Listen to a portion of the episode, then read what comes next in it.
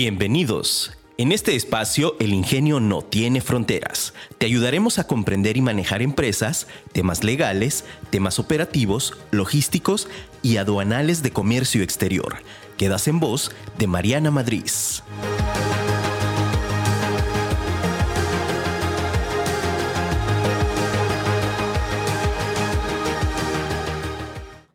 Autonomía. La gente suele decir que tal o cual persona no se ha encontrado todavía a sí mismo, pero la autonomía no es algo que uno encuentra, es algo que uno crea. Thomas Sanz. Hola, ¿qué tal? Muy buenos días. ¿Cómo te encuentras el día de hoy? Yo muy contenta de estar aquí contigo en este tu programa. El ingenio no tiene fronteras y como todos los martes, pues traigo aquí a un súper invitado el día de hoy a este programa. Recuerda que el programa, este programa es para ti empresario, para ti empresa, para ti emprendedor que quieres comenzar a cumplir tus sueños. Y te comentaba, pues bueno, hoy traemos a, a un invitado especial es un queridísimo amigo mío. Eh, yo eh, tengo la fortuna de conocerlo ya de hace tiempo y también de, encontrarnos en este camino del comercio exterior y que para mí es un placer que hoy se diera el tiempo de, de, venir, de acompañarnos, de compartir contigo información de valor, que es lo que buscamos en este programa, compartirte esa información que a ti te va a servir para que tu proyecto, para que tu importación, tu exportación vaya de manera adecuada y que entonces no vayas a tener inconvenientes o que por lo menos mitigues los riesgos de las operaciones. Entonces, pues bueno, sin más ni menos, te presento a mi queridísimo amigo Roberto Rodríguez. Eh, Robert y yo tenemos la oportunidad de conocernos ya de algunos años atrás, seis, siete años. Ahorita platicábamos antes de entrar aquí eh, un poquito recordando de de, esas, de esa fase, Robert actualmente está en una empresa en la cual eh, se dedica al tema de comercio exterior, la gestoría de diferentes trámites especializados de comercio exterior, de avisos eh, siderúrgicos para la importación y la exportación, certificados de origen. Él eh, a lo largo de su trayectoria nos ha aportado, y digo nos ha aportado porque también da capacitaciones y, en, en, su momento en las capacitaciones fue donde yo lo, lo conocí. Eh, a través de, de, su empresa Impulso Formativo y SIDECA, eh, que es donde da, da, él todas estas capacitaciones y diplomados, pues te interesa, pues con todo gusto ahí pueden contactar con mi queridísimo Robert. Y adicional, pues bueno, platicarte que él eh, pertenecía aquí a la Secretaría de Economía del Estado de Jalisco, encargado de, de, área en la, en la subdivisión de programas de fomento a la, a la exportación, como es el programa IMEX, el PROSEC también. Entonces, pues bueno, Robert tiene una amplia experiencia en, estos temas y por eso me di a la tarea de invitarlo, de que esté aquí con nosotros. Robert, muchas gracias por darte este tiempo, de verdad, gracias por estar aquí con nosotros. No, al contrario, gracias a ti, Mariana, me da gusto saludarte y que vaya todo muy bien en tus proyectos. Y pues también saludando con mucho gusto a tu audiencia que se tome unos minutos para precisamente tener la información que necesitan que les ayude a tomar mejores decisiones. Yo encantado y saludos a todos. Ah, pues muchas gracias. Pues bueno, vamos a platicarte hoy de un tema bien interesante. Fíjate que por ahí ya habíamos tenido en, en algunos, eh, en algunos programas pasados, yo te había platicado un poquito sobre los criterios para determinar origen en los certificados de origen, pero los criterios generales. Por ahí te platicaba de los diferentes supuestos que tenemos para que un producto pueda considerarse que califica como originario o no para efecto de una preferencia arancelaria. Hoy vamos a platicar con Robert y Robert nos va a hablar aquí eh, bastante de esta información, pero un poquito más específica. Nos va a hablar ya más centradito la parte de la certificación de origen para los diferentes tratados y nos va a platicar también de nuevos cambios y modificaciones que ha habido, digo, a raíz los últimos años en comercio exterior. Ha habido tremendos cambios, eh, se han venido manipulando, cambiando, mejorando algunos procesos, otros como que todavía no logran realmente mejorar, en lugar de mejorar han ido empeorando, pero al final pues nos tenemos que ir acoplando a, las, a los cambios y tendencias que, que, que, vienen a través de la Secretaría, ¿no? Y que al final pues tenemos que acoplarnos porque es parte de, seguir avanzando en el comercio. Sí, ajustarnos a las políticas que nuestro gobierno actual tiene eh, con el ánimo de hacer más eficientes nuestros procesos. Bueno, pues si me lo permites eh, comenzar, eh, yo creo que es importante identificar que esta charla va dirigida a las personas morales o físicas que tienen una actividad económica de importación o de exportación. Así que si tú eres importador de cualquier tamaño, exportador de cualquier tamaño, esta charla te debe interesar y estoy muy contento de poderla transmitir porque estoy seguro que te va a ser de mucha utilidad. Ya sea que vendas, eh, ahorita que está de moda vender por Amazon, Estados Unidos o cualquier otra parte del mundo o cualquier otra plataforma que no sea esa. Bueno, Sí. No, sí, porque hay, varias. Sí, hay varias plataformas. Bueno, eh, o ya sea que vendas eh, como un trato directo, entonces esta charla te debe interesar. Eh, hay que reconocer que a más de casi 25 años de apertura comercial no, no estamos en el México de, hace precisamente de esas épocas. Y, y al día de hoy tenemos una red de casi de 14 tratados y acuerdos de libre comercio que tienen como principal beneficio que los exportadores o las partes que están involucradas en esta firma tengan una, un, apoyo, un soporte, eh, eh, un impacto arancelario, un impacto en la productividad de sus bienes para que puedan ser rentables y a diferencia de otros con los que no se ha firmado el tratado o un acuerdo de libre comercio. Entonces, hay que reconocer que esto, eh, hoy en día hay 14 tratados y a pesar de que existe esta grande red, pues seguimos viendo que nuestro principal socio comercial es Estados Unidos, seguimos exportando a Estados Unidos desde el 94, que entró el Tratado de Libre Comercio América del Norte, y hace, hace ya un año que se modificó al Tratado México-Estados Unidos-Canadá-TEMEC, eh, pues eh, sigue siendo nuestro principal socio comercial. Este TEMEC vino a facilitar algunos procesos de certificación de origen, como ahora pues la certificación de origen en, factura, o algún otro documento comercial. Eh, todavía falta otros añitos para que el propio importador pueda certificar su propia mercancía para respecto de México, pero ya son datos más técnicos. Entonces, eh, aunque eh, Estados Unidos es nuestro propio socio comercial, sigue habiendo mercados alternos y desde hace varios años se, decía, diversifica tus productos. Es, es padre voltear a ver otros mercados que también pagan en divisa, en dólares y que no solo es Estados Unidos. Ajá, y, este, y bueno, y esta charla pues va para todos, para todos ellos, ¿no? Claro, y, también desde el punto de vista, ¿no? Que bien mencionas de decir, bueno, hay que aprovechar todos los otros tratados. Tenemos 13 tratados más, aparte ah, del, del, que no se aprovechan al 100% como, como pudiera darse eh, con, con, el TEMEC, ¿no? Que al final a veces es que no, pues quiero mandar a Estados Unidos y, pero pues ya hay mucha competencia, oye, pues tienes otras opciones, ¿no? Sí, sí, no, y justo hoy entró en vigor el acuerdo transpacífico, bueno, eh, con Perú, precisamente Perú, el, el, famoso que conocemos en TPP, bueno, ya, ya tiene varios años, pero Perú se entra en vigor y hubo unas modificaciones a las aranceles. De hecho, hoy Economía publicó algo relacionado con eso.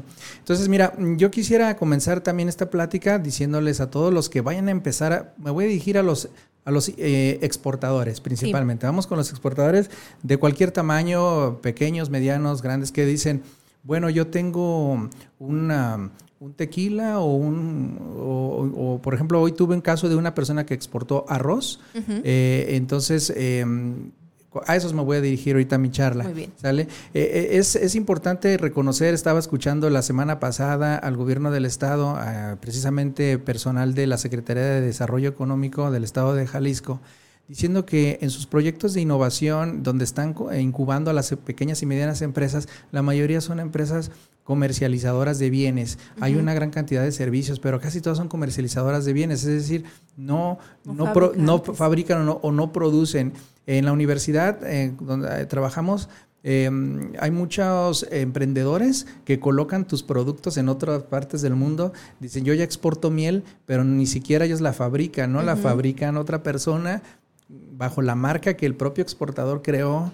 entonces vamos a llamarle un proceso como que de maquila, ¿verdad? Que luego se hace. Y son ellos los que están enviando toda esa mercancía de exportación. Aquí yo te quiero decir, eh, me gustaría comenzar con unas... Em, em, eh, con unos puntos interesantes relacionados con el tema, eh, principalmente los beneficios. Sí. ¿Para qué sirve, para qué estamos hablando el día de hoy de este tema? Pues para saber si mis productos que voy a exportar al país a donde va tienen un beneficio arancelario respecto de otros. Es decir, que tengo un impuesto menor, un arancel menor.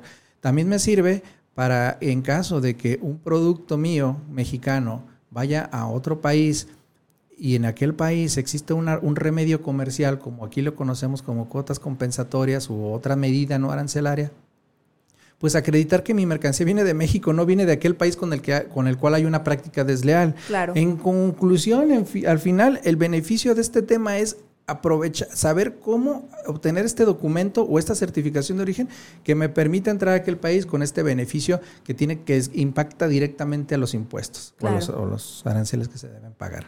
No, y que al final es el beneficio del propio tratado, ¿no? En teoría es tenemos un tratado con este país para efecto de aprovechar nuestra relación comercial y darte no una prioridad, pero sí esta, este, este beneficio. este beneficio, este saltito más a ti como país eh, con el cual tengo la relación, ¿no?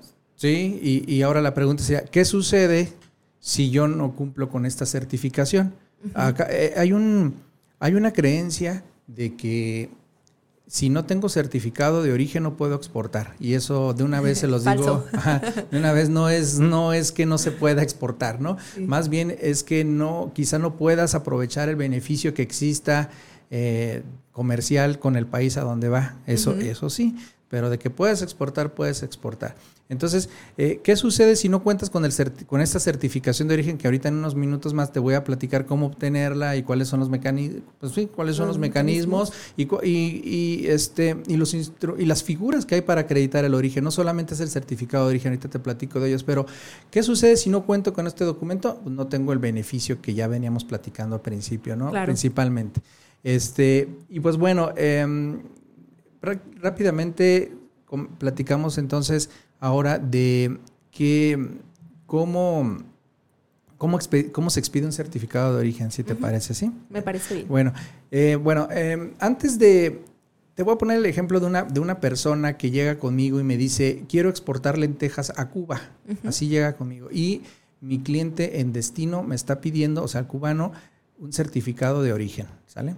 Eh, así llega, así me llegan infinidad de clientes. Otro que va a mandar a, Paraguay, ¿no? Otro cierto producto y, así me llegan infinidad de clientes. Entonces, el primer paso y lo primero que tienes que tú hacer como exportador, digo, eso lo hacemos nosotros como consultores en comercio exterior, pero tú desde tu postura como, como empresario, administrador, que no conoces mucho de estos temas, lo primero que tienes que hacer, ya sea Paraguay, ya sea Cuba, ya sea Estados Unidos, ya sea cualquier país, es primero revisar que con ese país si hay un acuerdo o tratado de libre comercio, sí o no. En la página de economía, si no en la página del SNICE, ahí hay unas, ajá, puedes consultar si hay un tratado. hoy en día puedes hacer un en Google buscar con qué eh, países. con qué países, ajá, o buscas directamente Tratado de México con Panamá y te va a salir sí o no. Sí, hay, hay una otra aplicación que se llama Trade, Trade Map que se, usa mucho.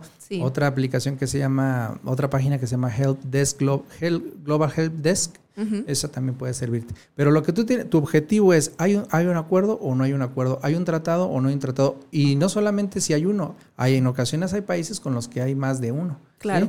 Se firmó al principio un tratado y luego llegó una complementación económica y, luego hay otro. Ajá. Entonces ahí, ahí, evoluciona, va evolucionando las negociaciones comerciales con los países al grado de que en algunos tratados hay un beneficio mayor que en otro. ¿no? Entonces, recuerda, entonces, si, vas a tomar notas, si vas a ponerle ahí, a ver, voy a exportar para mi certificado de origen, el primer elemento que debo es si hay un acuerdo, un tratado. Bueno, ya que lo hay, no significa que yo deba sacar mi certificado de origen. El siguiente punto es, al país a donde voy, está libre de arancel y libre de medidas de remedios comerciales como cuotas compensatorias o eh, principalmente, vamos a decir, bueno, sí, está libre, con o sin tratado. Fíjate, eso es bien interesante porque en ocasiones me dicen, necesito un certificado de origen. ¿Para qué? Para entrar a Estados Unidos. Bueno, y si no, y si no certificas el origen del producto, del ¿qué producto, pasa? ¿qué pasa?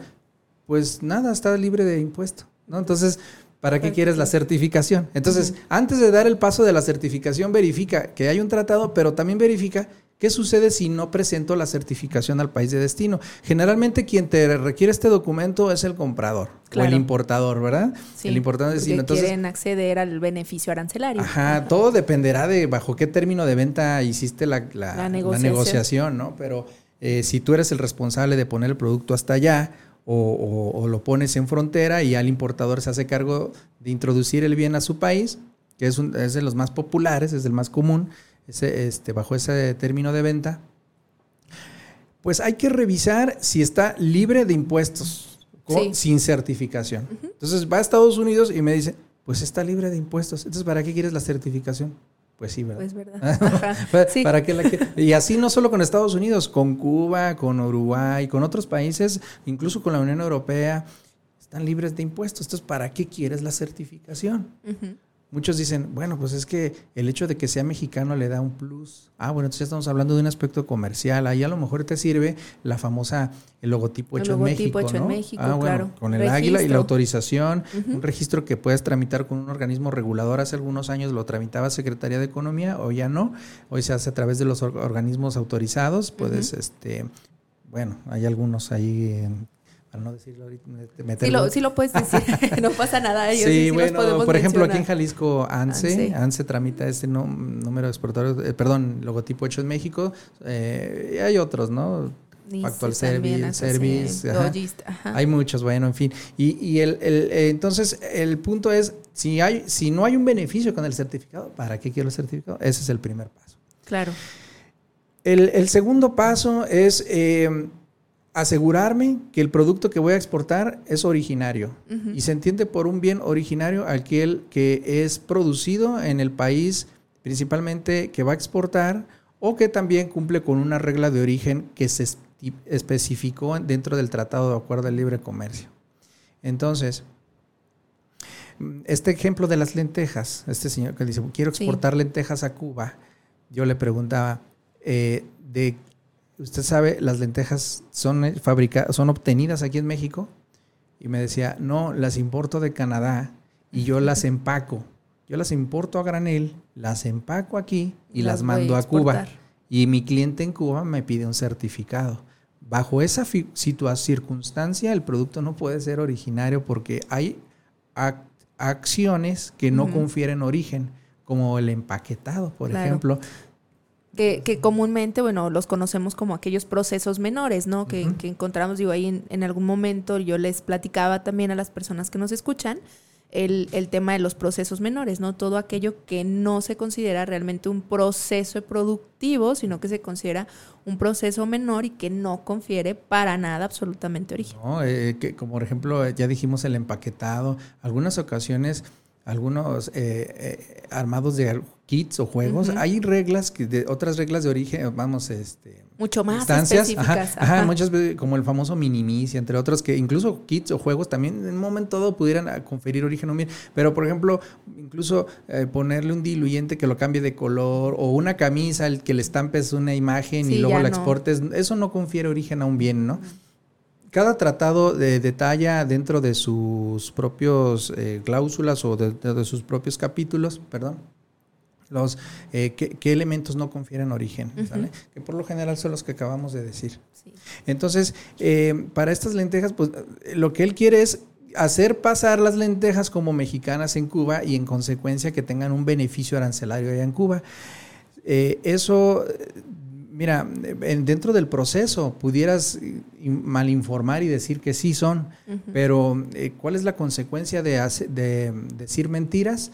Pues que se desconozca el origen en el país a donde va y le carguen todo ese crédito fiscal o de los impuestos que dejó de pagar en su momento, si el gobierno de destino lo llega a requerir, donde te hacen la famosa auditoría de origen. De origen, claro. Aquí lo llegamos a vivir mucho en, mi época eh, como funcionario eh, nos eh, llegaban eh, de, por parte del gobierno de España, nos pedían la trazabilidad para acreditar que un limón que se exportó realmente era mexicano. Era mexicano. ¿De dónde viene? Ajá, porque iban acreditados con una certificación de origen EUR 1, que, que, principalmente destapaban la investigación porque no los firmaban los exportadores. Fíjate ese detallito. Con eso se destapaba así. se les daba el documento y no lo firmaban, lo mandaban así en el sobre de FedEx y ya cuando llegaba ya sin firma, eh, se les hacía raro. Ajá. Entonces ya empezaba todo un proceso de auditoría de origen muy largo, por cierto, no es así de rapidito, pero la consecuencia es que le, que pues le eliminen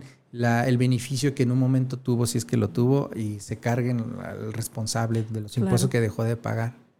Oye, Robert, fíjate, ahorita que comentas, a mí me da duda algo bien, bien importante, ¿no? Vamos a hacer una pequeña recapitulación. Nos decía Robert, lo primero que tenemos que verificar es al país al que queremos exportar, si tenemos o no un acuerdo. Primer punto. Segundo punto, ¿cuál sería el objetivo de este acuerdo? O sea, de querer utilizar el certificado, es decir, a, quiero una preferencia arancelaria o va más por un tema comercial o un tema de que se reconozca el origen, pero más por términos comerciales, por la negociación, por la calidad del producto, que por el tema del beneficio arancelario. Porque lo que estamos platicando aquí es para efecto del beneficio arancelario, o sea, el, el poder tener un beneficio en el otro país para que no se paguen los impuestos o para que sea una reducción, porque ojo también, algo que me gustaría aclarar, no siempre el arancel está a 0%, ¿no? Porque tenemos, a veces piensa la idea de que, ay, como tengo tratado, no voy a pagar, va a ir a cero. Hay productos y por eso nos decía Robert, hay que verificar ya en la regla específica, que era el punto 3, o en la regla de cómo se va a conferir el origen, pues también al porcentaje en el que está pactado el, beneficio, arancelario, porque no siempre es al 0%, eso es bien importante. A veces uno de los errores, y, a mí me ha pasado, que nos dicen, oye, pero es que tengo el, tratado, ah, sí, pero es que el, normal, el arancel está en 15 y con el acuerdo te baja a 5, pero sí paga, porque está en un proceso de desgrabación o lo que se acordó fue tanto, ¿no? Y otra parte que mencionabas que a mí me me llama mucho la atención y que a veces es donde genera cierta duda, porque a mí también me ha generado, es la parte en la que mencionas que para un país puede, puede haber diferentes acuerdos, ¿no? Y que, a veces tenemos el, tratado, porque luego nos decían, por ejemplo, Perú, ¿no? Es que ya tenemos un acuerdo con Perú, pero Perú también está, entró ahora en el TPP, pero luego también tenemos un acuerdo de complementación económica. Y entonces ahí es donde entran también a veces muchas cosas que revisamos con uno y solicitamos un beneficio con, con, uno de los acuerdos que se tienen y resulta que no era el que querías, querías otro porque a lo mejor en el otro ya se, se hubo, hubo una actualización en la que ya se, se acreditó más o en las que tiene otros beneficios, ¿no? Sí, por ejemplo, aquí es bien común que exportes a Colombia con el famoso G2. Sí. Es, es, muy común y está muy arraigado exportar con, con ese certificado que para eso necesitabas un registro único de persona acreditada. Un RUPA que es un dolor de cabeza también últimamente gestionarlo, con todo respeto. ¿eh? Pero la verdad es Pero es complicado, eh, que las contraseñas, que esto, el otro, no ha sido una buena experiencia tramitar un RUPA, no es rápido. Entonces, muchos estaban acostumbrados, los que ya tenían ese registro, siguen exportando con eso. Pero con Cuba tenemos la Alianza del Pacífico, perdón, con, Colombia. Con Colombia. Eh, ¿Qué, estoy diciendo? Con Colombia tenemos la, el, reciente acuerdo de Alianza del Pacífico que desgrabó una gran cantidad de mercancías. Aquí yo me he topado con empresas que porque su gerente de tráfico estaba haciendo todo con el G2 lo sigue haciendo así, porque su cliente le sigue pidiendo el G2, lo sigue haciendo así, paga una tarifa preferencial al país de destino, ponle que del 5%, y, y, este, y de repente meten otro producto y luego ya me buscan y me, porque pues ya se les atoró por algo, me buscan y yo lo primero que les digo, este, Vamos a Ajá, les digo, oye, aquí este producto tiene un beneficio con la Alianza del Pacífico Mayor. A ver, pásame los otros. Y los otros están libres de arancel. Y ya, dices, mejor hago bolita el G2, lo tiro al bote y, ahora aprovecho el G2. Ajá, y que además es totalmente electrónica la transferencia de ese certificado, igual que el G2, pero, eh, eh, pero con la Alianza del Pacífico. Mucho más sencillo. Sí, no, es, electrónico, todo a través de la ventanilla única. Entonces, eh, hay que reconocer que con, con, algunos países hay varios acuerdos o tratados, principalmente con los del Mercosur, que tenemos el ALADI y luego los acuerdos de complementación económica, que son... Los, AS, los 55, 52. Sí, todos esos, que es hace 3, 4, 5 y así, son varios acuerdos de... ¿no? y luego al final justo me pasó con el de Paraguay, que el producto aquí vamos a exportar Fíjate, me dice, este, necesito certificado para Paraguay. Y con Paraguay está pues nada más ahorita el ALADI, ¿no? Eh, en el marco del, del, PAR 4, ¿no? el famoso preferencia arancelaria regional. Sin embargo, el producto no estaba negociado. Y eso es aquí donde, aquí donde yo voy con el siguiente, la siguiente recomendación. No estaba negociado, entonces le tuve, pero, pero decía, pero mi cliente a fuerza quiere un certificado de origen. Entonces le estamos gestionando, justo hoy en la, mañana tuvimos el, el Zoom y metimos el trámite por ventanilla única. Em, pero metimos un trámite de certificado de artículos mexicanos. Ahorita te platico ese documento. Que es diferente. Que es diferente y que sirve para muchos países, incluso para Estados Unidos, fíjate, aunque no es, aunque no es este, no te da el beneficio arancelario, pero ahorita te platico ese certificado y tomen nota los compañeros que nos están escuchando, certificado de artículos mexicanos. Es un documento que va sellado por la autoridad, ¿no? Claro. Eh, en este caso, Secretaría de Economía. Entonces, eh, recapitulando, revisa que hay un tratado o acuerdo de libre comercio. Número dos, eh, que haya un beneficio con o sin. a ver, mi producto, ¿qué sucede si no certifico el origen? Está libre de arancel, no tiene cuotas compensatorias a dónde va. Pues entonces, ¿para qué quiero la certificación? Claro. ¿no? Entonces me olvido de eso. Eh, número tres, revisar que esté negociado el producto al país a donde va, que esté, que de que esté negociado, porque muchas veces dicen, oh, sí, hay un tratado con Paraguay. Y piensan que ya todo está. Sí, entonces tramita el certificado. Y al revisar en la página de Aladi el alcance de las negociaciones, Justo ese producto queda quedó excluido en 1992, por ejemplo, o en el 80 y pico, casi, casi, casi en cuando, entró, en cuando entró la LADI y luego a los pocos ya quedó excluido de cualquier preferencia, principalmente los de la industria agroalimentaria, ¿eh? fíjate que es lo que, luego están muy, siempre están muy vigilando los países que no impacte su industria, su economía nacional, ajá, la, la, agro, ¿no? Pero eh, ese es el, siguiente elemento, revisar que el producto esté negociado aún y cuando hay un acuerdo o no. La pregunta es, ¿dónde reviso que esté negociado? Pues en las plataformas que ya dijimos al principio de esta transmisión, que fue en, el, en, el SNICE. Eh, en el SNICE. Bueno, en el, eh, básicamente en el Trade Map puede ser, o en el Global Help Desk, en, ahí puedes revisar, o en el propio tratado. O en CICE. Eh, o en el CICE, también. Hay varias plataformas que puedes consultar. ya se me antojó así como como dejarlo de tarea como en la universidad, ¿verdad? En la universidad, a ver, muchachos, a ver, métanse aquí a, ver, revisen este una revisada estas páginas y me dicen cómo fue su experiencia. Sí, exacto, porque además las páginas, hoy en día la tecnología ha permitido, eh, más bien la evolución de la información en la, eh, que como se está desdoblando, no solo te da esos datos, sino que también te dice quiénes son los principales eh, vendedores de esos productos en el mundo. Entonces, hay muchas estadísticas ya más puntuales. Y, que pueden servir en muchísimos temas comerciales de, análisis de mercado, que de pronto hemos tenido aquí también invitados, eh, platicando acerca de, parte de, las áreas de marketing y de los análisis de mercado, y que es importante. El, el, Trade Map es buenísimo, bueno, yo lo utilizo muchísimo desde que lo descubrí cuando estaba en la universidad. Esa base de datos es tremenda y sobre todo para los análisis y planeación de mercados, por lo específico que es a nivel fracción arancelaria. Sí, eh, es correcto y acabas de decir un, dato importantísimo. Todas estas búsquedas no se hacen por el nombre.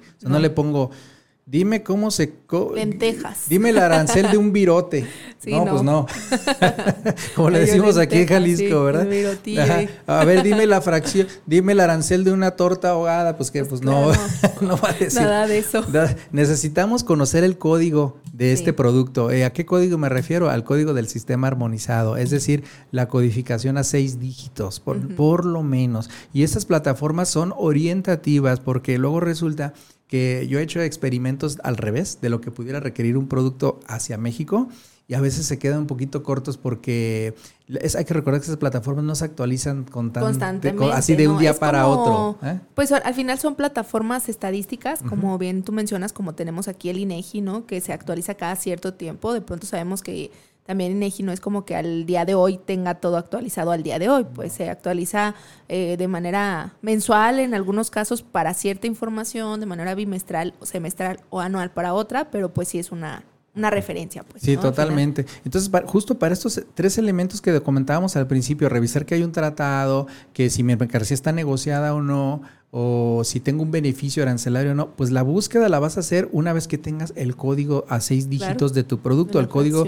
del sistema armonizado de tu producto.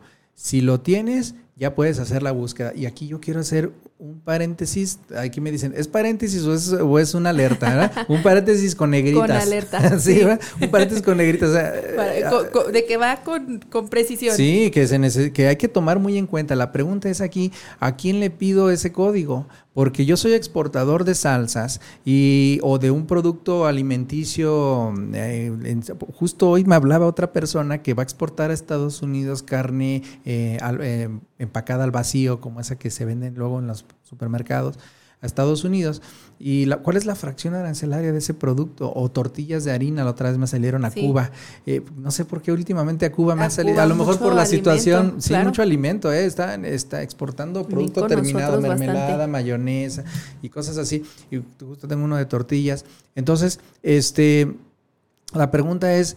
Em, ¿Qué código le toca a mi producto? ¿A quién se lo pregunto? ¿no? muchas veces como empresarios, pues conocemos un consultor, escuchaste este programa o nos escribes o lo que sea y te damos una orientación, pero al final quien tiene la última palabra va a ser el agente aduanal que se va a hacer cargo de la operación de exportación. Eso es lo más importante. ¿eh?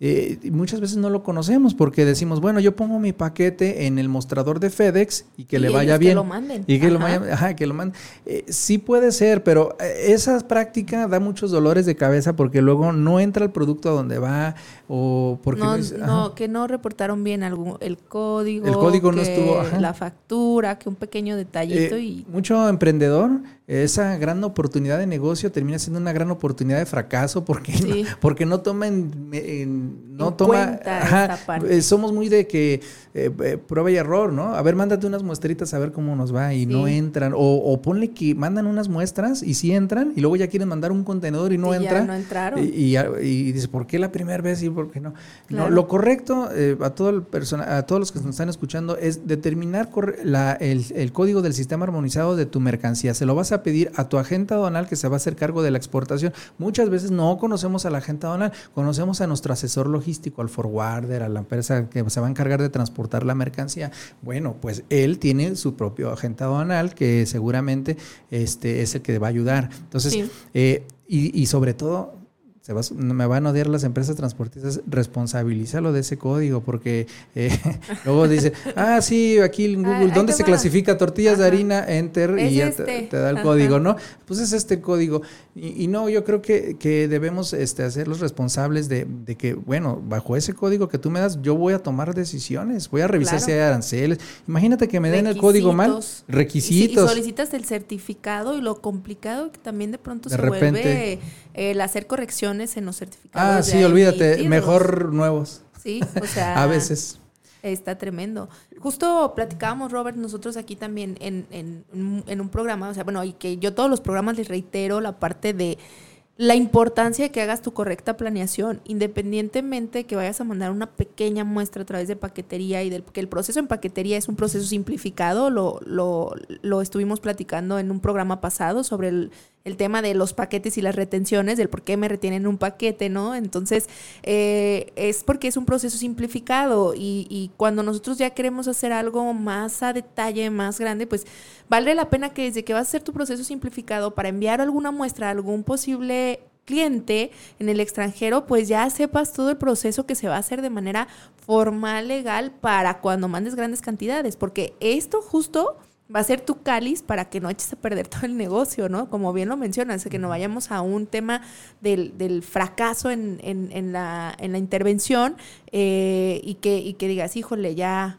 ya valió aquí mi, mi esfuerzo, mi, mi, dinero, ¿no? Es un motivo de que se desalientan mucho. Es que eh, parece muy burocrático, parece que la información está por todos lados. El empresario que está iniciando un proyecto de negocio, se desanima con la exportación porque se le hace complejo, porque pues no encuentra incluso las personas adecuadas, no lo, se orientan bien y, y, estos programas precisamente son para eso, para orientarlos de la mejor manera. Y, volviendo a mi tema, eh, eh, hay, que, hay que ubicar este código, a través de, de la agente aduanal que se va a hacer cargo de la exportación eh, así yo sea el mejor clasificador al maestro, o el maestro de clasificación de la universidad, no ni Siempre hay que conciliarlo con nuestro agente. Sí, totalmente. Eso es importante, es, es primordial que él esté de acuerdo. Sí, Y, y, ahora ahí te va otra parte muy importante. Que eh, también hay que conciliarlo con el país de destino. Ha, habido casos donde el agente aduanal mexicano dice que va en un código y el agente y el broker del otro lado dice, que, va, en otro, código. Entonces, ¿cuál utilizo? Bueno, vas a utilizar el que no te metan problemas primero aquí en México. Claro. ¿no? Y ya cuando entre allá, si le hay que cambiarle el código, pues ya lo cambiarán el código al, que, al criterio de la autoridad de destino. ¿no? Claro. Pero bueno, eh, ahí está la recomendación. Muy bien. Vamos a ir a un pequeño corte comercial y regresamos. Estamos aquí en tu programa El Ingenio No Tiene Fronteras. Está con nosotros Roberto Rodríguez. Nos está platicando acerca de los certificados de origen y de, de estos pasos que tendremos que considerar cuando queremos exportar un producto y emitir un certificado de origen para que dé una preferencia arancelaria a nuestros clientes en el país destino. Te invito a que nos escuches todos los martes en punto de las 9 de la mañana a través de afirmaradio.com. Recuerda que tenemos aplicación, puedes bajar la, aplicación desde tu celular para que nos escuches. Te invitamos también en nuestras redes sociales, eh, nos encuentras en Facebook, Instagram y YouTube como MM Consultores y este programa en particular en todas las plataformas como El Ingenio No Tiene Fronteras. Vamos a un pequeño corte y regresamos tu programa El Ingenio no tiene fronteras. Soy Mariana Madrid y estamos todos los martes en vivo en punto de las 9 de la mañana. Eh, continuamos platicando aquí de certificados de origen con mi queridísimo amigo Roberto Rodríguez. Eh, te, voy a poner un poquito en contexto de lo que hemos platicado, nada más para que lo, lo tengas súper claro. Hablábamos ya de eh, lo primero es identificar si tenemos un acuerdo comercial, un tratado de libre comercio al país al que queremos exportar nuestros productos. Segundo lugar, saber cuál sería el objetivo o el por qué queremos nosotros obtener o otorgar este certificado de origen. El tercer punto que nos platicaba aquí mi queridísimo Robert es eh, la parte de ver eh, la regla de cómo es que se va a expedir este certificado y ver si está en acuerdo el producto que yo quiero hacer y que bien importante lo vamos a hacer a través de nuestra fracción arancelaria, porque acuérdate que la fracción arancelaria, como bien te he comentado en otros capítulos, es nuestro lenguaje de comercio exterior. Nosotros no hablamos con nombres de productos, nombres comerciales, hablamos a través de la fracción arancelaria porque es la manera de homologar un producto de manera internacional. Eh, adicional a esto, Robert, ¿qué más? ¿Qué más tenemos que hacer? Ah, ¿Cuál sería lo siguiente paso? Eh, claro, a ver, eh, en el entendido que tenemos una gran cantidad de empresas que venden por internet y luego dicen, ya tengo al comprador. Em, eh, muchos de estos compradores que son directos, hay, que, hay que preguntarles a ellos si les sirve una certificación de origen en función del término de venta que se haya pactado, ¿no? Entonces, yo como comerciante, como primer elemento de empresario, de emprendedor que debo tener así, pero bien arraigado en la sangre, ser un buen vendedor, ¿no? Como, como comerciante, ya sea vía, electrónica o lo que sea, preguntarle si mi cliente en destino le sirve una certificación de origen. Generalmente la mayoría de las empresas pequeñas y medianas muchas venden puesto en su fábrica, es decir, el comprador viene, ¿no? Es decir, me pongo, pongo el ejemplo de una tienda en Tlaquepaque eh, llega el extranjero y le dice, véndeme cinco eh, cuadros de, ese tipo, ¿no? Bien, y el comprador le dice, pues aquí está. Este, y él, es el que se encarga de llevárselo. Ajá. Entonces ahí puede ser que le puedas decir a tu cliente, bueno, ¿te sirve una certificación de origen? o no. Y muchos de los casos sí les sirve porque eso precisamente, como ya decíamos, le va a ayudar a que su producto en el país a donde va, pues no pague impuestos. Claro. Ahora, ¿qué, te parece si platicamos ahora de los, este, de cómo obtener estas certificaciones de origen, sí? Bueno, mira, existen, vamos a decir que diversas mm, figuras para acreditar el origen de un bien. La más popular es el certificado de origen. Ahora con, con la emergencia sanitaria, eh, tomó auge el famoso número de exportador autorizado, que es un, es un código que te otorga la Secretaría de Economía para el comercio con países miembros de la Unión Europea, de la Asociación Europea de Libre Comercio y de Japón. Nada más. Entonces, eh, eh, con estos tres bloques, bueno, estos dos bloques comerciales y Japón, se utiliza un número de exportador autorizado para, y hay, unas, hay unos anexos dentro de las reglas que dicen qué productos no. ¿Sale? Entonces, pero la mayoría utiliza este número de export. Justo me pasó el día de hoy. El día de. Ya me hice bolas con el puente, ya no sé era viernes o qué era. Yo pensé que hoy. Oye, amanecimos en domingo ah, nosotros. para mí fue como un lunes. Ajá. Digo, ya estoy en lunes y mañana ya, es sábado, mira. Así, y me pasó eso. Pero bueno, la semana pasada por ahí una empresa me dice que tenía un mes con un problema de una maquinaria que mandó a, Europa y, no le daban el certificado de origen para Europa, el EUR 1. Entonces, eh, lo que hicimos fue gestionarle el número de exportador autorizado, ya lo tiene y ese número lo tiene que insertar en su factura. Pero bueno, voy a hablar de las figuras que acreditan el origen de un bien. Uno es el más popular, el certificado de origen, un documento expedido ya sea por el propio exportador o por, eh, eh, o por el gobierno federal, en este caso Secretaría de Economía es la única dependencia autorizada para, para, expedirlos. Bueno, déjame decirte, hay convenios de colaboración donde también, por ejemplo, el Consejo Regulador puede expedir ciertos certificados, incluso hasta las cámaras de comercio, pero, pero hay un elemento que solamente la Secretaría de Economía tiene la facultad de hacer lo que se llama el registro de productos elegibles. que es decir, yo acredito que este bien es, es originario o cumple una regla de origen. Cuando decimos es originario es porque totalmente es obtenido, vamos a decir, es un aguacate, un limón, ¿no? Eh, o, un, producto fabricado totalmente con insumos de la, de, la región del tratado, ¿no?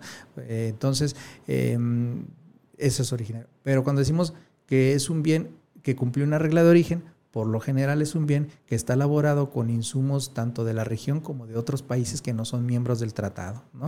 Y pues tienen que cumplir ciertas reglas de origen que pues ahorita las comentamos rapidito.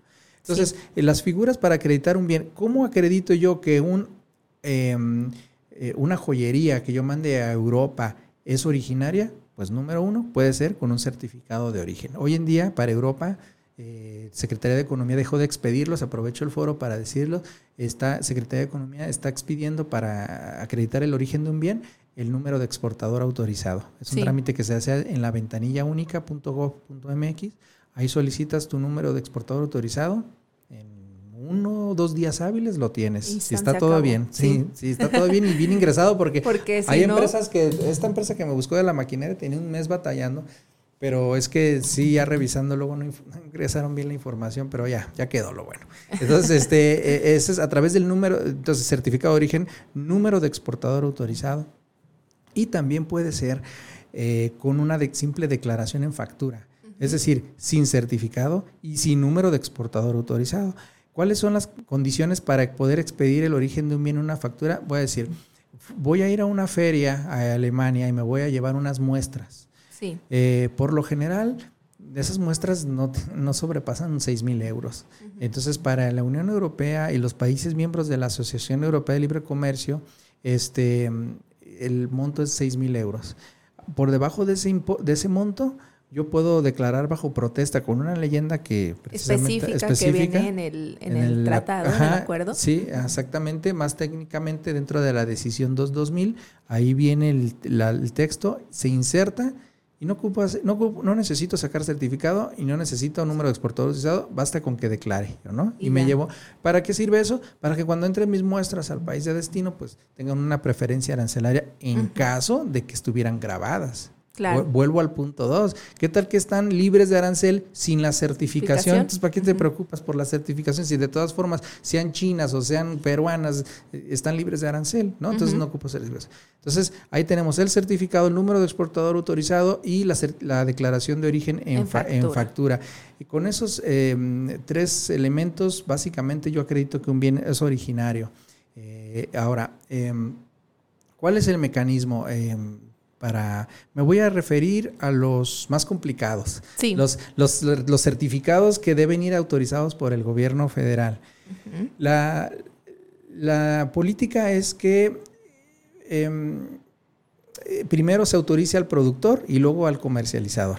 Aquí ha, habido todo un tema, ¿verdad, Robert? Digo, lo, lo voy a hacer una pequeña pausa porque este tema me parece eh, muy interesante muchas de las empresas, como bien mencionábamos al inicio de este programa, de los emprendedores vienen a decir, yo eh, hice una marca, contraté a un maquilador para que maquile un producto, pero sale todo con marca y yo lo exporto. Y, antes yo recuerdo que era muy complicado comprobar esta figura del comercializador porque los certificados estaban muy planteados a que solamente los productores o fabricantes lo pudieran expedir y sobre todo aquellos que llamamos certificados duros, ¿no? Que son los, los, los que requieren la solicitud y la autorización de la Secretaría de, de Economía, los, los tipo de certificados blandos que eran de libre expedición, sí contemplaba un poquito más las figuras de la comercializadora, pero eh, en, era tremendo, o sea, yo de pronto sí decía, híjole, qué dolor de cabeza, porque el comercializador es todo un rollo que, que se puede acreditar y que a veces los decían, hay que registrar al productor y el productor también un rollo de que no, pues yo por eso te estoy vendiendo porque no me quiero meter en líos. es este, correcto. Y no te quieren proporcionar información y un relajo, ¿no? Sí, es correcto. Mira, la mayoría de los productores eh, eh, no, no, no se meten con el embrollo de la exportación. muchos productores no se meten con... El, al revés, eh, son otras empresas comercializadoras las que se encargan de colocar los productos que aquí se hacen en México en otras partes del mundo.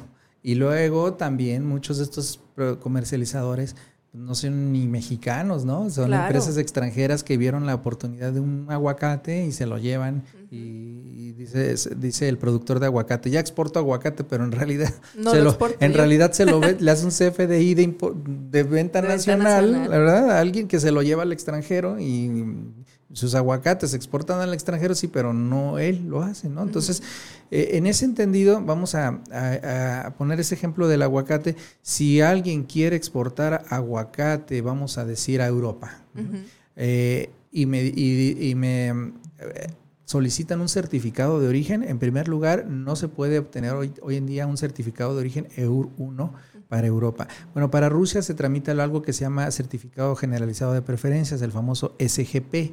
Ese certificado, sí, para Rusia es otro asunto. Hay, hay ciertos países que se tramita otro certificado para la Europa más bien para, mejor me, me, refiero a la Unión Europea, ¿verdad? Sí, porque ya cuando digo Europa por ahí, meto varios. Sí, entonces si yo voy a exportar aguacate a la Unión Europea y soy comercializador como la mayoría lo es, la mayoría es, necesito primero registrar ante la Secretaría de Economía al productor. Sí o y eso, sí. Y eso resulta muy complicado porque luego el productor, el productor no es este, no, dice, ¿qué me estás pidiendo? Yo no sé hacer ese trámite. Entonces, muchos eh, llegan a hacer un un acta constitutiva o llegan a tener en su actividad preponderante, aun y cuando son comercializadores, productores y responden por la producción, fíjate, dentro de su acta constitutiva, dentro de su actividad preponderante ante el SAT, se declaran como productores y hacen una sociedad con los productores con el fin de ostentarse como tal y, y meter el trámite así. Algunos lo hacen así. Ahora, cuando, entonces, el proceso para exportar, para acreditar el origen de un aguacate con la Unión Europea es, por ejemplo, con, este país, con Francia, cualquier país de la Unión Europea, es el productor hace su registro en economía. Lo único que necesita son los requisitos, pero tiene que acreditar que el aguacate no es peruano, ¿no? Claro. Le van a preguntar de, dónde viene algunos, unos detallitos, la fracción arancelaria. Fíjate que no pide tanto, ¿eh? Este, el famoso cuestionario, ¿verdad? que se le conocía así al registro de productos elegibles. Este, hoy en día es muy sencillo. Tú declaras con tu fiel bajo protesta de que es aguacate mexicano. Fíjate, no es tan complicado. Eh. Hoy metimos un trámite de arroz. No, hoy metimos un trámite de arroz. Te pide nada más el código, el, el, el, nombre en inglés, en español, el valor en dólares promedio por kilo, este, y ya. Ya. entonces el aguacate igual. Antes nos hacían ingresar hasta Naladiza, la Dariza, la Ah, ahorita te platico de eso. Todavía sí. sí, sí, sí. Entonces el productor mete su registro, le dan la autorización y ya que tienes la autorización, entonces, como en el Facebook, le cedes la, le, pides solicitud de amistad al comercializador, el otro la acepta, todo eso a través de la ventanilla única. Entonces ahora sí el comercializador ya exporta su aguacate con un número de exportador autorizado. Esto estamos hablando de un proceso de como de cuatro días máximo y, y, este y puede quedar en uno o dos días, pero eh, máximo ponle que en cuatro, y ya cuando tienes tu número de exportador, ahora sí lo insertas en la factura y, vámonos a la Unión Europea, Ajá, eh, no hay certificado. Entonces, eh, eso, repito, es para los países miembros de la Unión Europea, a ELC y Japón. a las reglas de economía listan qué productos no necesitan, no necesitan este eh, no pueden sacar número de exportador autorizado. Por ejemplo, el tequila a Japón no se puede número de exportador autorizado. A fuerza sí o sí necesita un certificado de origen. Del Consejo Regulador. Sí, no, el, certificado del Consejo Regulador, pero el certificado de origen del acuerdo, el anexo 2, famoso, ¿verdad? De, con Japón, para que acredites que es mexicano. Muy bien. Oye, Robert, ya estamos llegando al, a la conclusión aquí del programa, nos quedan unos minutitos. Eh, sin duda nos falta muchísimo por pues, revisar de temas, es un tema muy, muy complejo. Me gustaría, ahorita hemos recapitulado lo, lo, general básico que hay que saber de esto y que las personas que están iniciando sepan eh, cómo iniciar, pero me gustaría, Robert, si nos puedes dar tú recomendaciones para lo que hemos platicado en el momento del, día de hoy eh, y que las personas que están allá escuchándonos, eh, obviamente te vamos a invitar otra vez porque este tema ha quedado, eh, es un tema en lo particular que a mí me parece súper interesante, es de mis partes favoritas entre el la clasificación y la determinación de cosas de origen es de las cosas que más me gustan. Eh, y te vamos a invitar otra vez, por supuesto, si tienes el tiempo de venir a que estés aquí con nosotros y platiquemos de, de, este tema mucho más a detalle, de todos los demás tipos de certificados que nos faltan y de las de los cambios que ha habido en particular con, con, con los acuerdos, ¿no? Y que se han eh, visto ahora más con el tema de la pandemia, porque muchos hicieron muchas simplificaciones y facilitaciones a, procesos en algunas cosas, pero está muy interesante. ¿no? Entonces, no sé si nos quieras pasar algunas recomendaciones aquí vamos eh, tomar nota para las personas que nos están escuchando. Sí, claro, no cuando dices eh, que me vuelves a invitar, sí, claro, puede ser certificados de origen parte 1 de 10. Claro. ¿Verdad? Es un tema, híjole, de, de locos, es mucha información eh, y cada tratado tiene sus características, pero lo en general todos tienen algo en común. Mira, primera recomendación, vas a ser exportador o importador de un bien, verifica que tu mercancía tenga un beneficio en el marco de un tratado o acuerdo internacional. Si sí lo tiene, pues entonces ya preocúpate por buscar cómo certificar el origen de un bien. Aunque haya un tratado de libre comercio con un país, no significa que tu producto va a estar beneficiado. Sí. Justo pasó con Paraguay un producto que mandamos, ¿no? Me dice, me está pidiendo mi cliente un certificado de origen. Oye, pero no hay beneficio. Bueno, pero me están pidiendo un certificado. Bueno, entonces aquí te pongo sobre la mesa para que lo tomes muy en cuenta. Existe algo que se llama certificado de artículos mexicanos que dije que iba a comentar, no lo había abordado. Sí. Es un documento que te expide la Secretaría de Economía con un código QR. Eh, recientemente me platicaron de uno que mandaron a Turquía entonces, ese certificado de artículos mexicanos está muy interesante porque eh, eh, va sellado, firmado y con un código QR que al leerlo te lleva a una página de gobierno de México que acredita que tu bien es mexicano. Y entonces hay, exportadores que les puede servir ese hecho. ¿eh? Claro, como para el tema comercial. Sí, el tema comercial, que digan, mi aguacate es mexicano, no es peruano, es de otra calidad. ¿no? Entonces, con eso, aunque no haya un beneficio, el simple hecho de que vaya autorizado por el gobierno de México ya es un plus. Entonces, esa es una recomendación. Otra recomendación es asegurarte que el bien que vas a exportar como comercializador sea originario. Porque yo les pregunto, oye, este, ¿es originario son estas lentejas? Por ejemplo, ya las tengo hambre, ¿verdad? ¿Son originarias estas lentejas? Luego me dicen, sí, las compré aquí en la tienda de enfrente. Así casi literal, ¿no? Pues me las vendieron aquí, en México. Ajá. Eh, pero eh, pues de dónde vienen. Sí, pero de, ajá, ¿y cuál es su origen? Porque muchas veces no el simple hecho de que las compraste aquí significa que ya son originales. Tienes que buscar que son originales. Muchos me dicen, bueno, ¿qué le pido como prueba? Pues un certificado de origen al que te lo vendió. Imposible, ¿no? Muchas veces voy al mercado de abastos, este, me surto ahí y lo exporto a Guatemala, pero pues eh, no, no. Entonces, ellos no sé de qué me estás hablando. Pues, por ejemplo, una, una simple declaración bajo protesta para en caso de una trazabilidad, pues ahí deslindar responsabilidades. Ahí les podemos ayudar con eso. Depende del tratado y el acuerdo. Este, hacer la gestión del certificado de origen, otra recomendación, antes de exportar. Me he topado con asuntos. Ya está hecha toda la negociación pero están trabados con el certificado. me, pasó con Puerto Rico, una empresa que exportaba eh, muebles y artículos de decoración, ya había hecho toda la negociación, pero le pedían un certificado de origen. Y de los 10 productos que iba a exportar, la mitad no eran originarios. Había productos chinos, de la India, y entonces, eh, pues no, ahí se tuvo que hacer como un desglose cuáles son originarios, cuándo. Y, se fue para atrás cuando le pregunté, a ver, ¿vas a exportar un mueble? Sí, bueno, dime los insumos que utiliza. Bueno, pues es que utiliza rajes chinos, madera mexicana, y, y todo eso tengo que sacar, pues, sí, pues porque hay que ver si cumple la regla de origen, ¿no? de valor de contenido regional en caso de que este, esa sea la regla de origen. Y, entonces hacer la gestión o tomar en cuenta dentro de tu proyecto de negocio este, el análisis, el análisis previo para obtener ese certificado. Yo creo que este punto que, con el que voy a cerrar, el último de los más importantes, es verifica que la certificación de origen que tienes le sirva al país al que va. Porque aun y cuando te lo da el gobierno, aun y cuando tú lo firmas y lo sellas conforme a los criterios que hay en el tratado, nos volvemos a enfrentar a los criterios del país a donde va.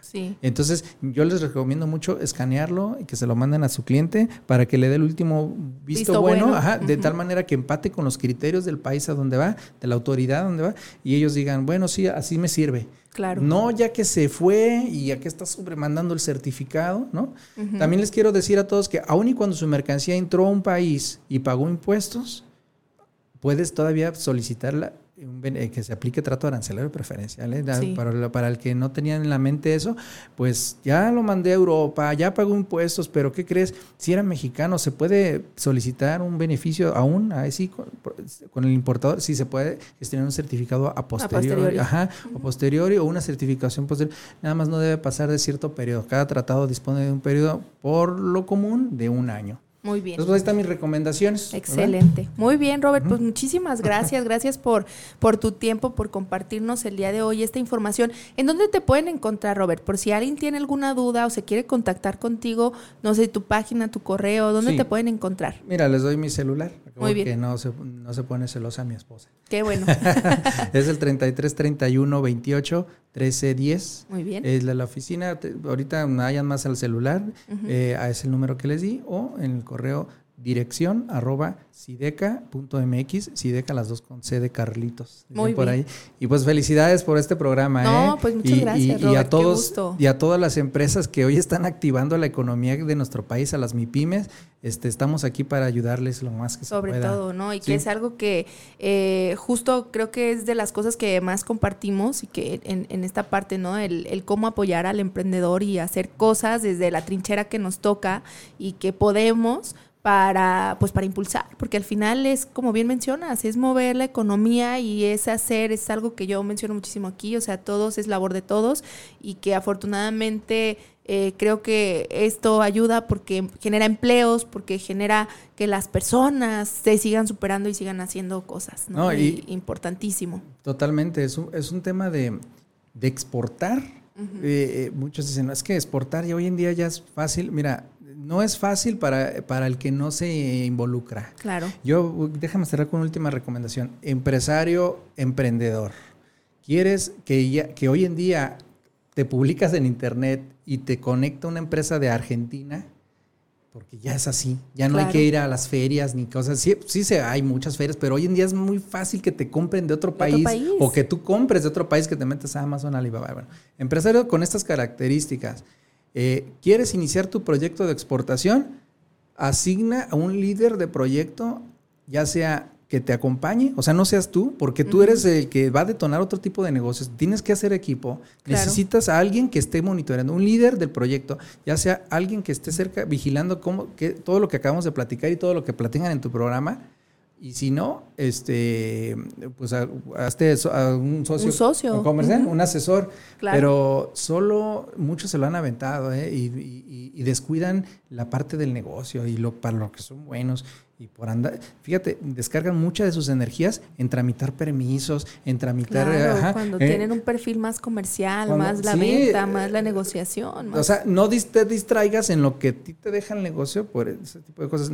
yo he aprendido en esos casi veintitantos años que lo que se necesita para iniciar un proyecto de exportación sí es fácil, pero necesitas poner a alguien. Claro. ¿Sí? Tú, tú solo, no, ya necesita coordinarlo a alguien, estar ahí, porque mm, cuando hablamos de exportar, ya hablamos de compromisos más grandes, son más los riesgos, son mayores los variables y no puedes tener, pues muy, tendrás mucha cabeza, pero no, Tú enfócate al negocio y que alguien se enfoque en la logística, en la coordinación, en las gestiones, en los proyectos. Así es, exactamente. Ahí está mi última recomendación. Pues muchísimas gracias, Robert. Pues muchísimas gracias a todos los que estuvieron el día de hoy aquí en este programa. Vamos a seguir platicando de estos temas. Yo me comprometo a que Robert va a venir otra vez con nosotros porque es un tema bien interesante. Eh, estamos, recuerda, todos los martes en punto de las 9 de la mañana. Si no escuchaste alguno de los, de los podcasts que tenemos aquí, ve a la plataforma en Spotify, Apple Podcasts Google Podcast y encuéntranos como El Ingenio No Tiene Fronteras. Soy tu servidora Mariana Madrid. Que tengas un excelente día y recuerda que el ingenio no tiene fronteras. Recuerda que tenemos una cita el próximo martes en punto de las 9 de la mañana.